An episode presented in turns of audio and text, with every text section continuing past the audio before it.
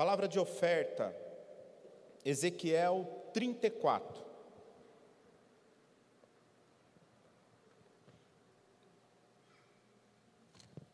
Redobra a atenção, porque a ministração vai começar agora.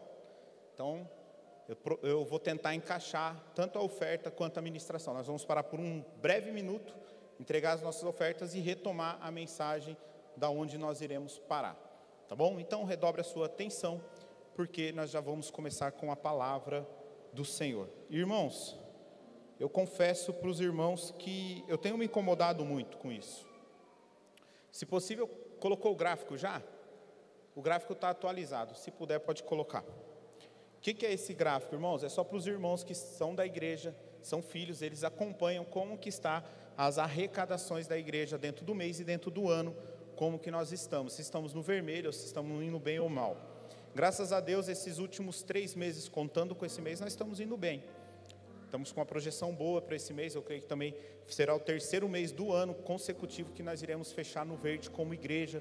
Isso é muito bom. Isso tem nos dado é, fôlego e uma perspectiva de avançar e crescer não apenas no espiritual, mas também no material, como prédio, como igreja, tá bom?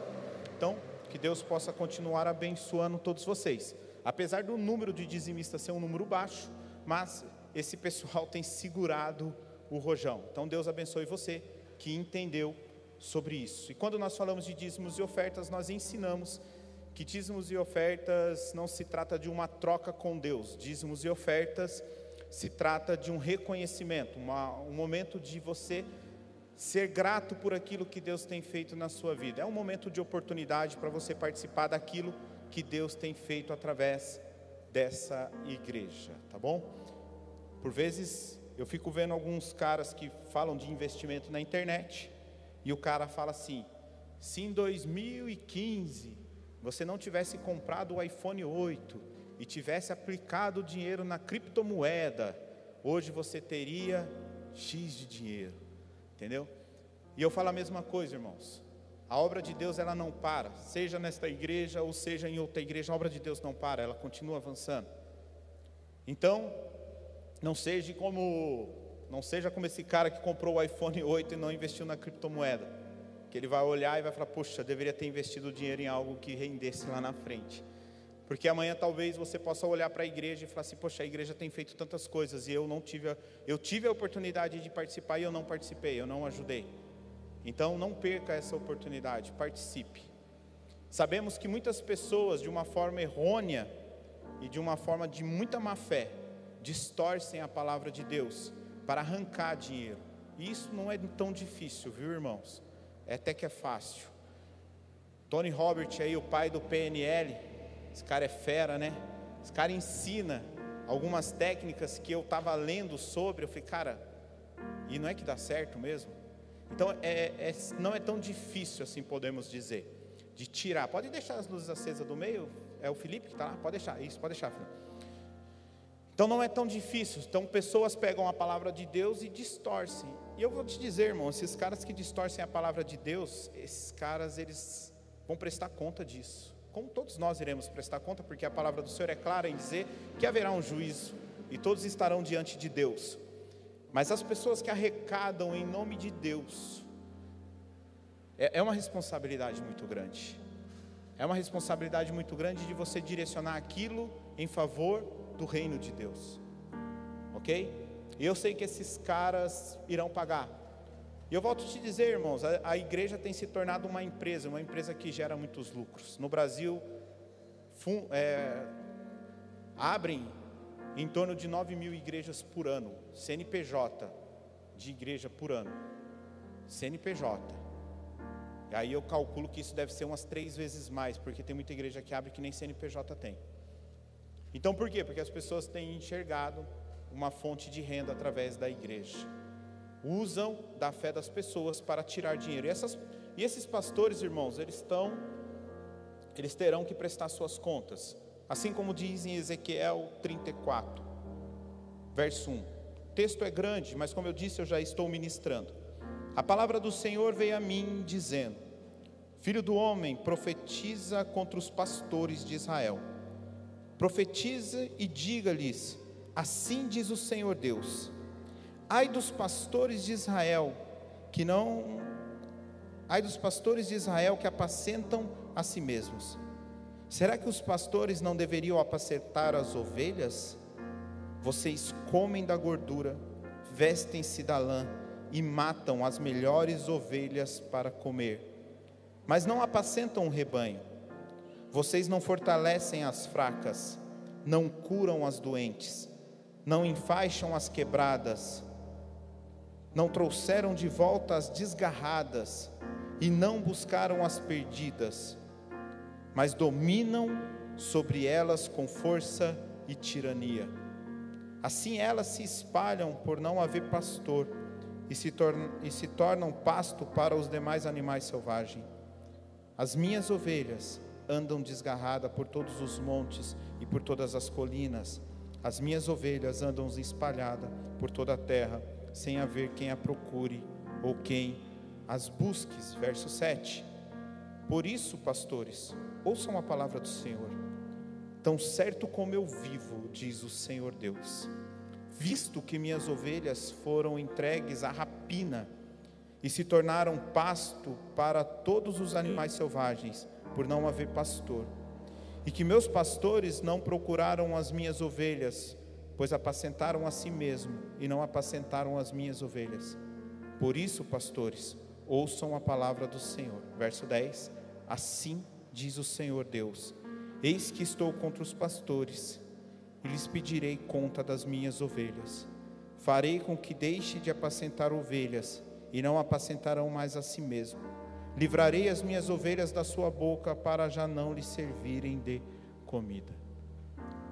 Trecho forte, porque nós vemos aqui pastores que se levantam, mas a palavra de Deus diz que eles altos se pastoreiam, comem da gordura, vestem-se da lã e ainda tiram proveito das melhores ovelhas para o seu próprio alimento.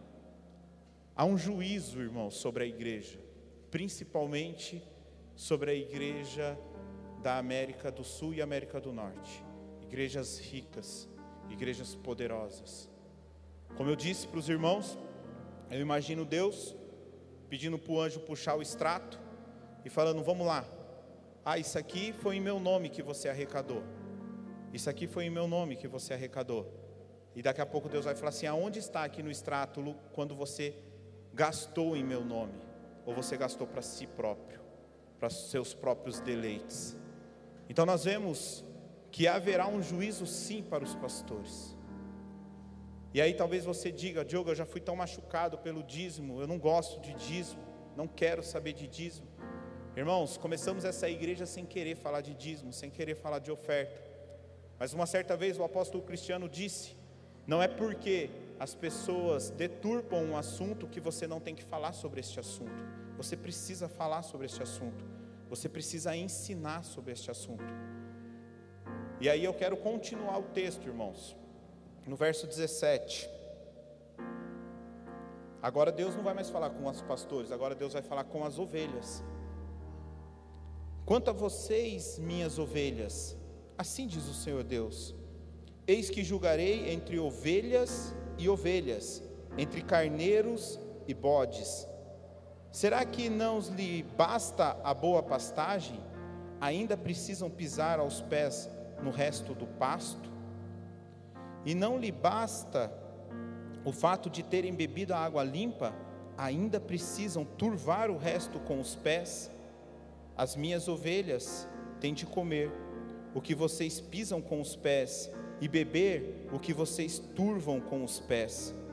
Por isso, assim lhe diz o Senhor Deus: Eis que eu mesmo julgarei entre ovelhas gordas e ovelhas magras, visto que com o lado com que o ombro vocês dão empurrões e com os chifres rechaçam todas as ovelhas fracas, até que as tenham espalhado por toda parte.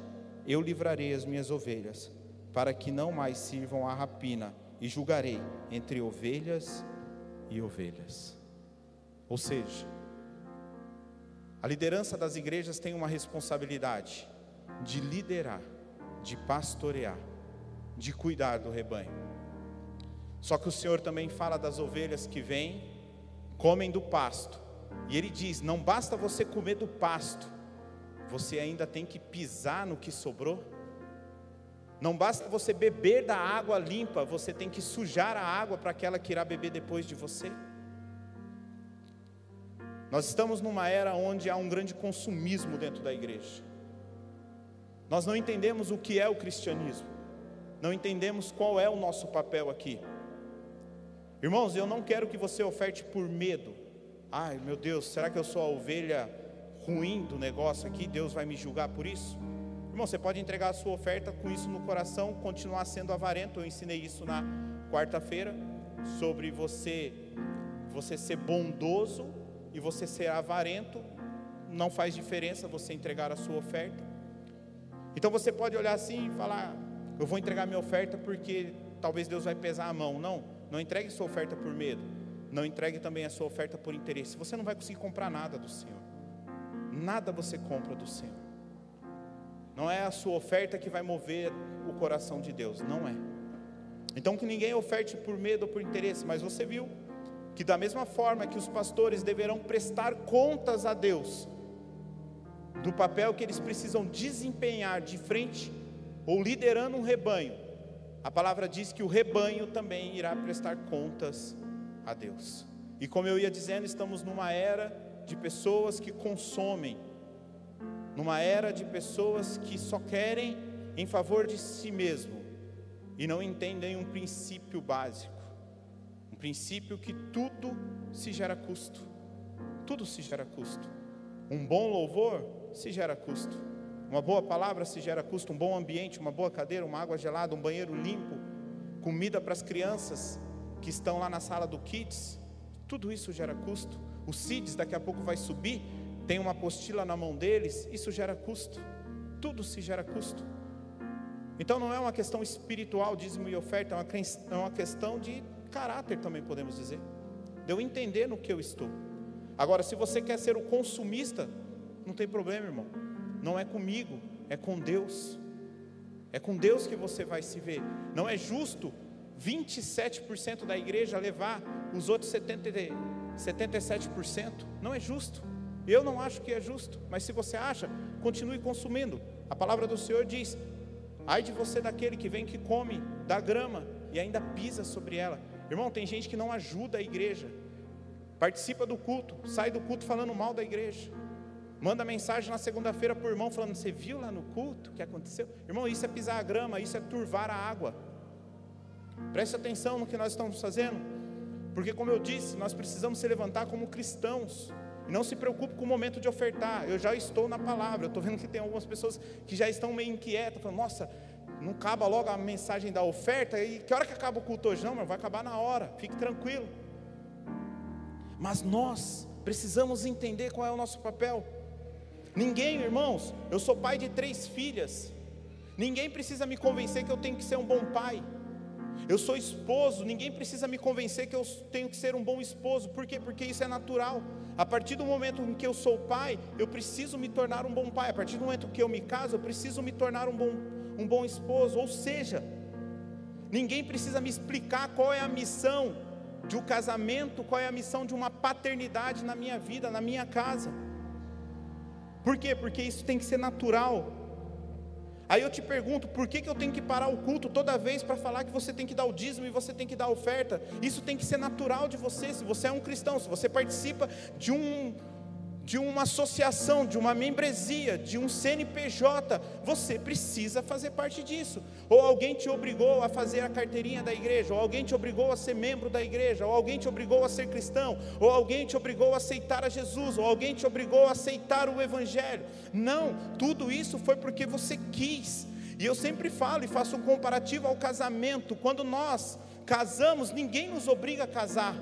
Mas a partir do momento em que eu caso, eu passo a ter obrigações com a minha esposa.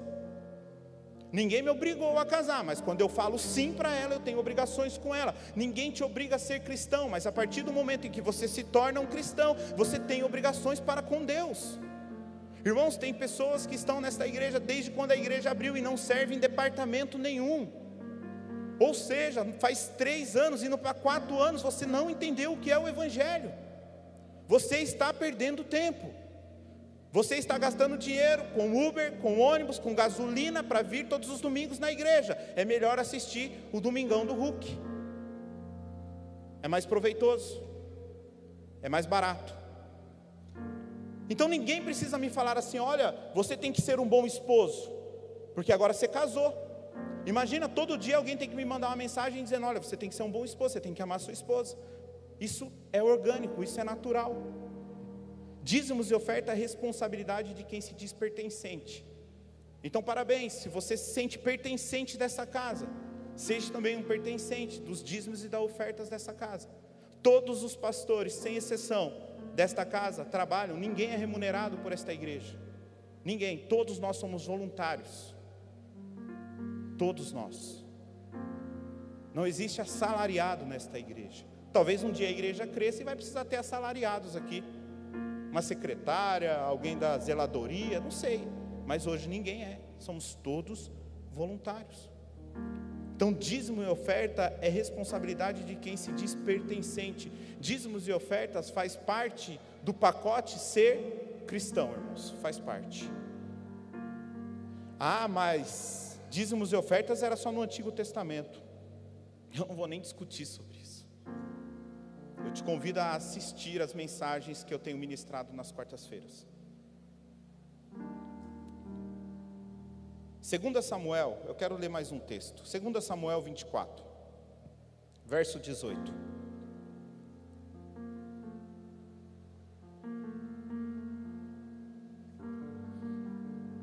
Segunda Samuel 24, verso 18. Eu achei muito interessante esse texto.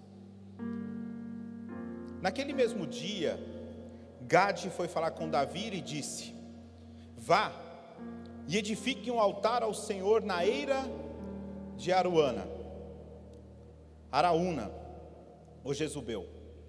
Davi foi, segundo a palavra de Gade, como o Senhor lhe havia ordenado. Araúna viu do alto que o rei e seus homens vinham ao seu encontro. Saiu e se inclinou diante do rei com o rosto em terra e lhe perguntou: Por que o rei, meu senhor, vem até o seu servo? Davi respondeu: Para comprar de você a eira, a fim de edificar nela um altar ao Senhor, para que cesse a praga do meio do povo. Então Araúna disse a Davi: Que o rei, o meu senhor, Tome e ofereça o que bem quiser. Aqui estão os bois para o holocausto, o debulhador de cereais e a canga dos bois para a lenha. Tudo isso, ó rei. Araúna oferece ao rei e acrescentou: Que o Senhor, o seu Deus, aceite a sua oferta. Porém, o rei disse a Araúna: Não, eu não vou comprar de você pelo que vale, eu vou, não, eu vou comprar de você pelo que vale, porque não oferecerei ao Senhor, o meu Deus, holocaustos que não me custe nada. Assim Davi comprou a eira e os bois por 50 moedas de prata. Davi edificou ali um altar ao Senhor e apresentou holocaustos de ofertas pacíficas. Assim o Senhor se tornou favorável com a terra e a praga cessou no meio de Israel. Interessante que o profeta manda Davi edificar um altar ao Senhor e sacrificar, entregar uma oferta. Davi vai até o local, encontra o dono do local e fala assim: Eu vou comprar um pedaço aqui para que eu possa colocar um altar. Colocando este altar, eu vou sacrificar a Deus. Este cara olha e fala: Mas o Senhor é o rei. E querendo agradar o rei, fala: Rei, você não precisa pagar por nada o espaço é seu para você edificar. Além disso, eu vou te dar os bois e ainda vou te dar a lenha para a oferta, para o sacrifício. E Davi falou: Não, eu não ofereço um sacrifício para o meu Senhor que não me custe um sacrifício. Imagina, aniversário da Vilma está chegando. O pastor Claudinei me liga fala: Diogo, passa aqui para você pegar o presente da Vilma, para você entregar o presente da Vilma. Tem cabimento isso, irmãos?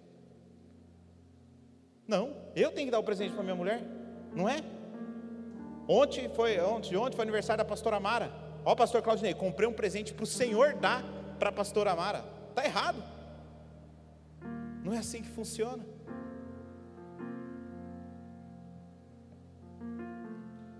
Ofertas e dízimo é para quem tem o um entendimento de forma de se apresentar a Deus. E aí você fala: Ah, Diogo, mas eu estou sem dinheiro, eu não tenho dinheiro, estou quebrado, estou tá passando muita dificuldade. Eu tenho ensinado aqui na quarta-feira que não se trata de quanto. Jesus, quando fala da viúva que entrega suas moedas, ele não fala assim, olha quanto ela entregou. O que Jesus fala? Olha como ela entregou. E aquela oferta foi a maior de todas as ofertas. Não se trata de valor, se trata de como eu entrego. Ou você tem responsabilidade com a casa do Senhor, ou você é um consumidor. Você precisa escolher o que você é. Só que eu te digo uma coisa, irmão: se você é consumidor, existem igrejas melhores do que a nossa.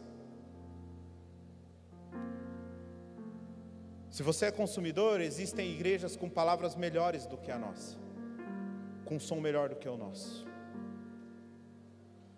Se você é consumidor, existem pregadores em altares muito mais conceituados do que nós que estamos aqui nesta igreja.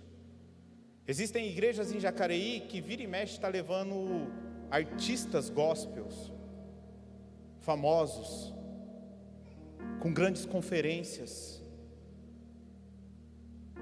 se você é um consumidor, talvez as mensagens do YouTube é muito melhor do que as minhas que eu prego aqui. Porque lá você pode até escolher o tema que você quer. Se você é consumidor, eu te convido a seguir no Instagram e no YouTube o David Leonardo. Vai ser muito bom para você. Não estrague o pasto de quem vai se alimentar dele. Não turve a água de quem irá beber dela. Nós vamos quebrar essas paredes. Iremos comprar mais 100 cadeiras. Só 100 cadeiras. A melhor cotação que nós conseguimos foi 13 mil reais. Vamos ter que pagar o arquiteto para poder gerar o documento de responsabilidade que estamos quebrando, que não vai danificar o galpão. Vai mais uma grana.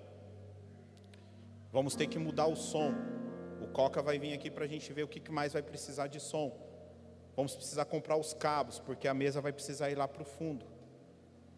Tudo isso é dinheiro, irmãos. Mas isso não é problema.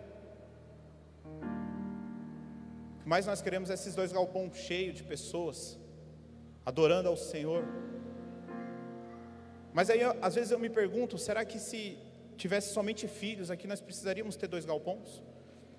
Será que se nós tirássemos o consumidor do meio dos filhos, tá certo que irmãos, o joio e o trigo nascem junto e não cabe a mim separar. Quem separa é Deus. Porque eu questiono Deus sempre sobre isso. Falo, Senhor, por que, que tem pessoas que vão na igreja? As pessoas entram de cara feia, saem de cara feia. As pessoas não entenderam o que é o Evangelho. Por que, que essas pessoas ainda estão dentro da igreja? Por que, que pessoas ainda estão lá? E Deus fala, Diogo, não cabe a você separar, no grande dia eu vou separar o joio do trigo. Mas irmão, não seja essa ovelha, cara, que está pisando no, no pasto daquelas que querem se alimentar. Não roube o lugar daquele que deveria estar sentado no seu lugar. E se tem uma coisa que tem me deixado doente, uma frase de Steve Lawson, um teólogo norte-americano, ele diz que na pós-modernidade é lamentável termos que evangelizar evangélicos. E eu tenho levado, gastado a minha vida nessa igreja tentando evangelizar evangélicos. E hoje é um marco para mim. Hoje é um marco. Porque o Senhor tem me amassado por esses dias. Quem vem na quarta-feira tem ouvido aqui as lamentações de Diogo.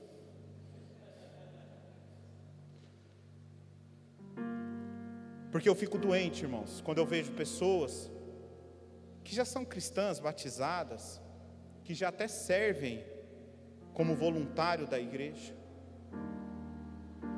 que não vivem o cristianismo. e eu tento convencê-las do cristianismo, eu tento convencê-las, eu tento evangelizá-las, convertê-las. E Deus tem falado para mim, Diogo, esse é o seu problema, você está perdendo tempo com quem você não deveria perder tempo. Irmãos, nunca mais vocês receberão uma mensagem minha no grupo da igreja convidando vocês para vir para o culto. Eu falei isso na quarta-feira. Eu toda semana eu convido, quarta-feira, irmãos, tinha 50 pessoas na igreja, e eu não me importo pregar por quantidade, não é isso que me preocupa. Mas se eu vou quebrar essas paredes só para encher nos domingos, irmão, então vamos fazer dois cultos no domingo e vamos entregar um galpão. Ou nós somos igreja, ou vivemos igreja, ou entendemos a visão da igreja. Irmãos, nem os líderes vêm nos cultos de quarta-feira, então como você é líder, como que você vai ter a visão do que a igreja está indo? Como você é líder de um lugar que você não sabe qual é a visão deste lugar? O cristianismo é muito mais do que vir num culto ao domingo. E eu perco tempo com coisas que eu não deveria perder tempo. Falando para irmãos, eu preciso pôr aqui um cartaz, no aviso, no culto de domingo, para falar que na quarta-feira tem culto, que na sexta-feira tem culto.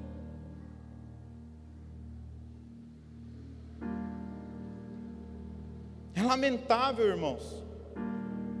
É lamentável eu ter que falar todo domingo, quando eu ministro aqui, quando eu, quando eu vou fazer a abertura, eu não aguento, irmão. Eu tento, mas eu não aguento. Eu tenho que falar, gente, chega na hora do culto. Isso é o cúmulo. É o cúmulo de eu ter que falar para os irmãos que tem horário para chegar no culto. Eu entendo que um dia ou outro possa acontecer um problema.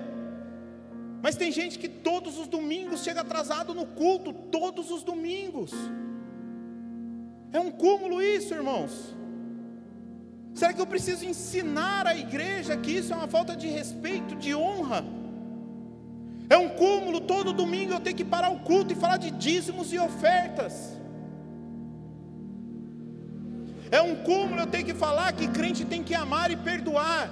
Quando perguntaram para Jesus, Senhor, de toda a lei, qual é os maiores dos mandamentos? E ele fala: amar a Deus com todas as suas forças, com todo o seu coração. Esse é o primeiro e o grande mandamento. Mas o segundo é: ame o teu próximo como a ti mesmo.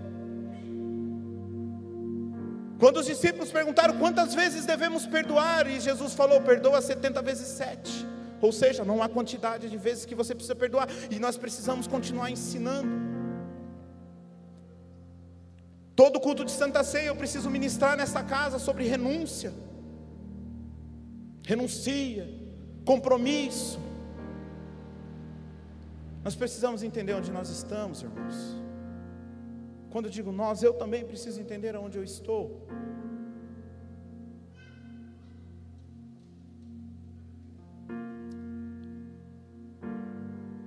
O problema é que nós queremos pessoas que nos dizem aonde é a direita, aonde é a esquerda. Eu não sei de qual igreja você veio, a grande maioria daqui veio de uma outra igreja. E talvez você veio de uma igreja um tanto quanto infantilizada, onde você tinha que ser cuidado, você não tinha um pastor, você tinha uma babá. Se você não vem dois domingos no culto, você tinha que, o pastor tinha que te mandar uma mensagem perguntando por que você não veio ao culto. Irmãos, isso é uma igreja infantilizada. Só que uma igreja infantilizada gera lucros e domínio sobre as pessoas. Eu não estou aqui para lucrar nem para dominar sobre ninguém. As pessoas querem alguém para dizer se pode ou se não pode. Ah, eu posso fazer isso? Posso fazer aquilo? Posso ir em tal lugar? Posso ir na fapija? Posso ir na festa não sei das quantas? Posso não sei o quê? Posso beber? As pessoas querem alguém dizendo se pode ou não pode. E um cristão, irmão, ele deve ser santo, bíblico, maduro e pleno. E você sendo santo, bíblico, maduro e pleno, tome as suas escolhas, faça as suas escolhas, assuma as suas consequências. Se o pessoal da oferta quiser sentar, pode sentar. A oferta no final. Aí eu não perco o fio da meada. Isso te dará um filtro para saber se você pode ou se não pode. A religião, até aqui, de uma forma desesperada e rasa em conhecimento, cria o sistema do pode não pode. Ah, você pode isso, você não pode aquilo. Às vezes sem dar a mínima explicação. Fala, olha, você pode, você não pode. E parece que nós gostamos disso, irmãos. Parece que nós gostamos de um lugar que fique falando para você o que você pode e o que você não pode fazer. Quer uma prova disso? Música secular e música cristã. Tem gente que fala assim para mim, pastor, pode escutar música do mundo? Eu falo, filho, você não é de Marte. Toda música é do mundo. Vão melhorar? Então eu posso escutar uma música secular? Posso ou não posso? Aí nós olhamos, quão raso nós somos como os cristãos, nós olhamos o que? O selo da música. Espera aí, essa música ela é cantada pela Anitta. Não, não pode. Ah, essa daqui é cantada pela Gabriela Rocha, essa pode. Aí nós olhamos o selo da música. Aí metemos o pau em muita música secular. Mas viemos para a igreja e cantamos sabor de mel. Nós não entendemos o Evangelho. Tem músicas que são tocadas no altar, irmãos, com mensagens demoníacas. Mensagens que só exaltam o homem e não a Deus. Mensagens que engrandecem o homem e não a Deus. Mensagens de promessas de você prosperar, de você crescer, e Jesus está falando: quem quiser vir após mim, negue-se a si mesmo, pega a sua cruz e siga-me. O Evangelho nunca foi uma promessa de prosperar, mas nós olhamos o rótulo da música. Quem canta? Ah, pode ou não pode. Então a religião, como eu disse, de uma forma desesperada e muito rasa em conhecimento. Mas sabe por que, que somos rasos em conhecimentos? Porque todo domingo eu tenho que vir aqui e falar que você tem que dar dízimo, você tem que dar oferta.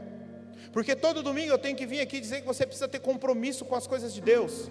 Porque todo culto de Santa Ceia eu preciso falar sobre renúncia. Porque todos os domingos eu preciso dizer para você que o culto começa às 18h30. Então nós perdemos tempo com aquilo, nós batemos na mesma tecla. E fica chato, irmãos. Não sei se você já escutou música da mesma tecla. O Samuel está tocando uma música muito bonita aqui, né? Só que ele está usando várias teclas. Deixa eu tocar agora, Samuel. Batemos na mesma tecla. É chato. Não tem harmonia. E nós perdemos aqui tempo batendo na mesma tecla. Não conseguimos ir mais fundo, não conseguimos aprofundar. E aí, como eu disse, nós precisamos olhar o selo. Pode ou não pode? A igreja deixa ou não deixa? Lutero diz que as blasfemas dos ateus muitas vezes soam muito melhor do que aleluias de devotos. A verdade, ela é verdade, seja onde ela estiver. Se Sócrates se Platão falou algo que é verdadeiro, ele provém de Deus, porque em Deus está toda a verdade. Ah, mas eu não posso ouvir sobre esses caras, eu não posso ler sobre filosofia, eu não, não, não posso, não posso. Nós precisamos amadurecer, irmãos, nós precisamos crescer, nós precisamos se desenvolver. Não cabe mais para um cristianismo ser vítima de um sistema isso cola com as pessoas, mas com Deus não vai colar. Nós vivemos um vitimismo. Ah, eu não faço porque ninguém me ama, eu não faço porque ninguém me chama, eu não faço porque ninguém me convida, eu não faço porque ninguém fala comigo, eu não amo porque ninguém me ama. Se ninguém te ama, comece a amar as pessoas. Ah, eu na igreja ninguém fala comigo, fale com as pessoas você. Não há desculpa. Aí nós vivemos um vitimismo, e esse vitimismo vai fazer você pular de galho em galho. Daqui a pouco você está aí, ó, acabou sua vida e você não construiu nada para o reino de Deus. Precisamos deixar de ser vítimas e se tornar pessoas que levam o Evangelho a outras pessoas. Mas ser usado é necessário que haja uma transformação. Para que você possa ser usado, você precisa ser transformado. Não tem como Deus te usar se você não permitir uma transformação. Há quem diga que se você frequenta um estábulo, isso nunca vai te tornar uma vaca. Você pode ir no estábulo todo dia. Para os mais da roça, curral. Há quem diga que você frequentar um curral nunca vai te transformar numa vaca. E eu te digo que te frequentar uma igreja não te tornará um cristão. Ser cristão não é frequentar uma igreja, não é possuir uma carteirinha. Ser cristão é ter uma nova natureza, a natureza de Deus. O ambiente ele não tem o poder de transformar as pessoas. O ambiente não tem o poder de transformar a natureza das pessoas. Somente Deus pode mudar a nossa natureza. Você só pode dizer que é um convertido se a sua vida demonstrar mudança de natureza.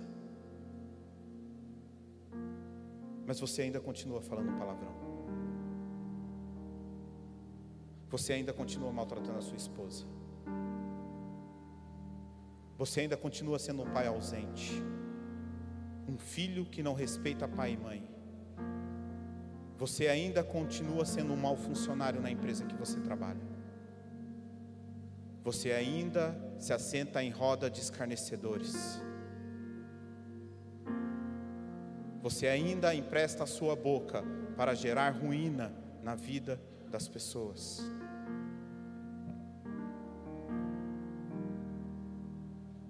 Mas eu vou na igreja todos os domingos, eu sou um convertido, eu me batizei, eu aceitei a Jesus, eu participo de um ministério da igreja, eu sou pastor da igreja.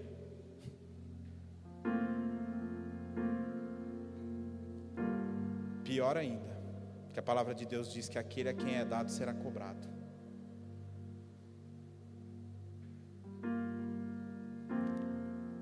Efésios 2, verso 1 diz, Efésios 2:1. Ele lhes deu vida quando vocês estavam mortos em suas transgressões e pecado, nos quais vocês andaram no outro tempo, segundo o curso deste mundo, segundo o príncipe da potestade do ar, do espírito que agora atua nos filhos da desobediência. Entre eles também nós, todos andávamos no passado, segundo as inclinações da nossa carne, fazendo a vontade da carne e dos pensamentos. Éramos por natureza filhos da ira, como também os demais. Ou seja, éramos por natureza filhos da ira, uma natureza caída. Por quê? Porque a nossa matriz reprodutora, Adão, caiu. Então nós viemos de uma matriz danificada, prejudicada pelo pecado. Então, quando nós nascemos, por natureza já estamos afastados do Deus, de Deus. Por natureza já estamos na natureza de filhos da ira. Romanos 5:12 diz que, portanto, como por um só homem entrou o pecado no mundo, pelo pecado veio a morte, assim também a morte passou a toda a humanidade, porque todos pecaram. Temos uma natureza caída, vinda de Adão. No Éden havia uma ordem: reproduzir conforme a sua espécie. Adão, por sua vez, deveria reproduzir conforme a imagem e a semelhança de Deus. Só que com o pecado, essa matriz foi corrompida. E aprenda uma coisa: Cristo não morreu na cruz apenas para te dar salvação. Porque essa salvação, ela precisa vir acompanhada de uma postura de arrependimento e de vida com Deus. Ou seja, Cristo não morreu na cruz para te dar apenas salvação. Cristo primeiro morreu na cruz para te dar uma nova natureza. Tirar de você essa natureza caída adâmica e implementar a natureza do céu. Quando João Batista apresenta Cristo, ele diz: Eis o Cordeiro de Deus, que tira o pecado do mundo. no singular. Sabemos que naquela época havia inúmeros pecados, como há nos dias de hoje, mas quando João diz, João Batista diz, que tira o pecado do mundo, João estava se referindo à natureza caída. 1 Coríntios 15, 45 diz: 1 Coríntios 15, 45: Pois assim está escrito: o primeiro homem, Adão, se tornou um ser vivente, mas o último Adão é espírito vivificante. O que vem primeiro não é o espiritual, e sim o natural. Depois vem o espiritual. O primeiro homem, formado do pó da terra, é terreno. O segundo homem é do céu. Como foi o homem terreno, assim também são os demais, que são feitos do pó da terra. E como é o homem celestial, assim também são os celestiais. E assim como trouxemos a imagem do homem terreno, traremos também a imagem do homem celestial. Paulo faz um relato do último Adão. Paulo não fala do segundo Adão, ele fala do último Adão. Quando ele cita o último Adão, ele está falando de Jesus. Por quê? Porque em Jesus, Jesus viria para resolver todo o problema. Não, não haveria necessidade de um terceiro, de um quarto Adão. Então Paulo fala, é o último Adão, porque Jesus vem para resolver o problema. Jesus vem para tirar o pecado. Jesus vem para tratar a natureza em nós que gera o, pecado. E a proposta de Jesus é uma mudança de natureza, uma proposta de um novo nascimento. Paulo falou: o primeiro Adão se tornou um ser vivente, mas o último Adão é um espírito vivificante. O primeiro foi criado por Deus, apenas recebeu vida, mas o último ele se torna um vivificador dos demais que morreram por culpa do primeiro. Eu sei que é complexo isso. E ele continua dizendo que o primeiro homem foi formado do pó da terra, ele é terreno. O segundo homem é do céu, é Cristo. Fica evidente que Paulo fala sobre Adão e Jesus e das suas essências, a essência caída de Adão e a essência celestial de Jesus. É por isso que Jesus tem aquele diálogo com Nicodemos, dizendo para Nicodemos: Nicodemos, é necessário que você nasça novamente. E Nicodemos fala: Mas como pode eu voltar no ventre da minha mãe? E Jesus está falando: Não estou tratando desse nascimento natural, mas num nascimento de natureza. Por isso que Jesus diz: quem é da carne é carne, mas quem é do espírito é espírito. É um novo nascimento, um nascimento no espírito. Romanos 8, 29 diz: Pois aqueles que Deus de antemão conheceu, Ele também predestinou. Predestinou é destinar antemão, tá bom, irmãos? Para serem conformes à imagem do Filho, a fim de que ele seja o primogênito dentre muitos irmãos. De antemão, Deus nos predestinou a sermos conforme o seu Filho. O plano de Deus é que a imagem de Jesus fosse reproduzida em nós. Jesus é o telão, o Jesus é o data show, nós somos esse telão. O que Jesus projeta precisa chegar aqui. Só que se eu pegar esse telão aqui e sujar ele, se eu pegar esse telão e mandar os meninos pintar de preto para domingo que vem, ou de uma outra cor, talvez você até consiga enxergar alguma coisa, mas não vai estar tão nítido como ele estando branco. Nós precisamos ser esse telão, aonde reflete-se a imagem de Cristo. Só que para essa imagem refletir bem, eu preciso estar limpo. Eu preciso ser lavado, purificado. Eu preciso de uma nova natureza. O plano de Deus é que a imagem de Jesus fosse reproduzida em nós. 1 João 2,6: Quem diz que pertence nele, esse deve também andar assim como ele andou. 2 Coríntios 3,18: E todos nós, com o rosto descoberto, contemplando a glória do Senhor, somos transformados de glória em glória na Sua própria imagem, como pelo Senhor que é Espírito. 1 Pedro 2,21: porque para isso mesmo vocês foram chamados, pois também Cristo sofreu no lugar de vocês, deixando o exemplo para que vocês sigam os seus passos. Nicodemos não entende como nascer de novo. Quem é nascido da carne é carne. E ele fala do primeiro nascimento. Mas quem é nascido do espírito é espírito. E ele fala sobre ser uma nova criatura. Se você acha que vir à igreja vai te salvar, Jesus não precisava ter falado isso para Nicodemos, porque Nicodemos ia para o templo todos os dias. A palavra diz que ele era o principal entre os fariseus daquela época. 2 Pedro 1,4: Por meio delas, ele nos concedeu as suas preciosas e muito grandes promessas, para que por elas vocês se tornem coparticipantes da natureza divina.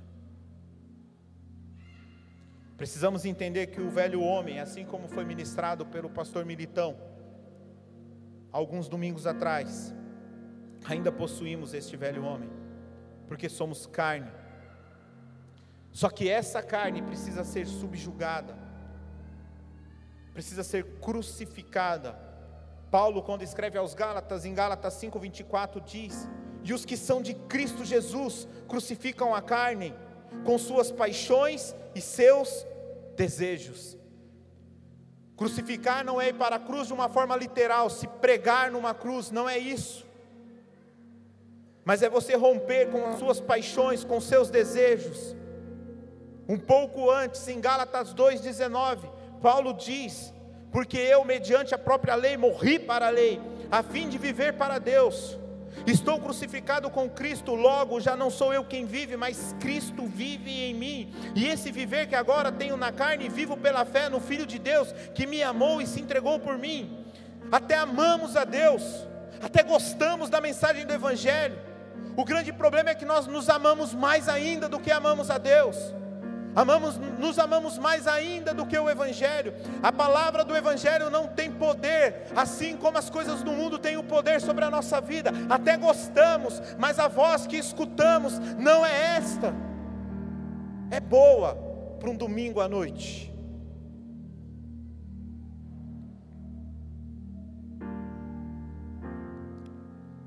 É interessante essa proposta de ser cristão. Só que nos tornamos gospels e achamos que somos cristãos. Ué, como assim? Aderimos uma moda. Porque agora o Yud é crente, então eu sou crente. O Justin Bieber agora é crente. Sócio de uma empresa de maconha, mas é crente. Mostra o dedo do meio para o pastor, mas é crente. O meio para o pastor, mas é crente. Você mostrar o dedo do meio para mim, eu quebro. Vai ficar com o dedo assim, ó, torto. Mas é crente. É até legal esse negócio de ser cristão. Aí tem um monte de cantor sertanejo aí que está tudo quebrado, agora quer cantar música da igreja. E eu vejo os crentes postando, ai que lindo. Que lindo o irmãos? Lindo é os irmãos que nunca saíram dentro da igreja. Lindo é os irmãos que nunca se dobraram a Baal. Mas parece que nós valorizamos aqueles que vão para o mundo, fazem o que quer e voltam aqui, nós temos que dar altar para essas pessoas. Mas tem um bom testemunho, o que? Matou, roubou, usou droga, cheirou, comeu. Isso é um bom testemunho? Ok. Eu também passei pelo vale da sombra e da morte, tudo bem. Mas você já me viu algum dia aqui falando do meu testemunho? Porque eu me envergonho disso. Eu me envergonho do que eu vivia. Testemunho bonito é daquelas pessoas que chegam para mim e falam: Diogo, eu nunca saí de dentro da igreja. Eu nunca redei o pé do Evangelho. Já até pensei, mas fiquei com medo de ir. Eu não fui. Não quis. Isso é testemunho bonito. A cada passo longe da velha natureza, damos um passo mais próximo da natureza de Deus precisamos nos sujeitar e nos rendermos a um espírito, um enchimento contínuo. Em João 3,34 diz: Pois aquele que Deus enviou fala das palavras de Deus, porque Deus não dá o espírito por medida, ou seja, não é o tanto que você tem do espírito, o quanto ele te preenche, o quanto você é cheio, mas o quanto você se deixa ser preenchido por ele. Ser cheio no conceito bíblico é ser totalmente tomado pelo Espírito.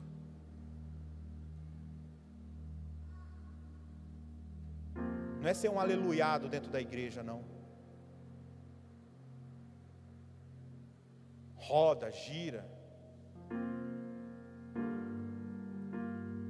É ser totalmente tomado pelo Espírito. Onde no trânsito você tem a capacidade da sua natureza nova. Dizer para a pessoa que te fechou: vai com Deus, meu filho. Eu espero que esteja tudo bem dentro do seu carro, por isso que você está com pressa. E oro para que Deus te guarde e você chegue no seu destino. É abrir mão dos nossos direitos em favor ao próximo. Não é quanto eu tenho do Espírito, mas quanto o Espírito tem de mim. Porque chegará o dia que seremos completamente transformados. E a nossa carne não vai mais se render ao pecado. Mas até esse dia chegar, nós precisamos nos entregar à nova natureza a natureza de Deus. Chegará um dia em que seremos por completo transformados. Romanos 8:23 diz: "E não somente ela, mas também nós, que temos as primícias do Espírito, igualmente gememos em nosso íntimo, aguardando a adoção de filhos e a redenção do nosso corpo." Paulo aos Filipenses 3:20 diz: "Pois a nossa pátria está nos céus, de onde também aguardamos o Salvador, o Senhor Jesus Cristo, a qual transformará o nosso corpo de humilhação para ser igual ao corpo da sua glória, segundo a eficácia do poder que ele tem até de subordinar a si mesmo todas as coisas." Chegará um tempo em que o pecado será erradicado de nós. Mas até que esse dia chegue, precisamos nos sujeitar a uma nova natureza, a natureza de Deus. Precisamos entender o que estamos fazendo aqui. Precisamos assumir uma posição de filhos.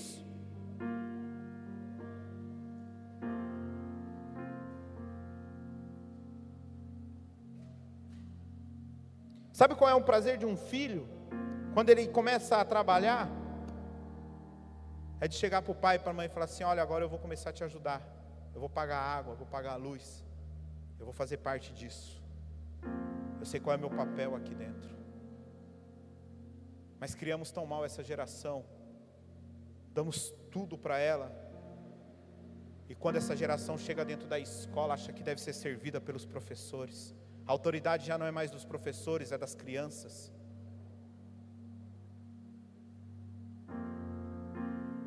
Damos tudo para os nossos filhos, que achamos, os nossos filhos chegam na igreja e acham que aqui eles precisam ser servidos, sendo que aqui é um lugar de, ser, de servir. Como eu ia dizendo no início dessa mensagem, eu não perco mais tempo com vocês. Vocês conhecem a verdade. Eu estou há três anos falando sobre essa verdade aqui. Eu perco meu tempo com aquelas novas pessoas que entram por aquelas portas. Se você quiser me ajudar com isso, venha. Mas se não quiser, não me atrapalhe. Não fica de mimimi achando que eu não estou aí nem aí para você. Eu estou aqui todos os cultos, sempre.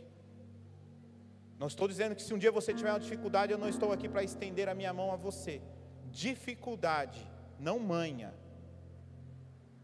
E eu fico aqui, vem para o culto. Ô irmão, tem que vir para o culto. Teve um que mandou mensagem assim: É, eu queria saber o dia que você vai me atender.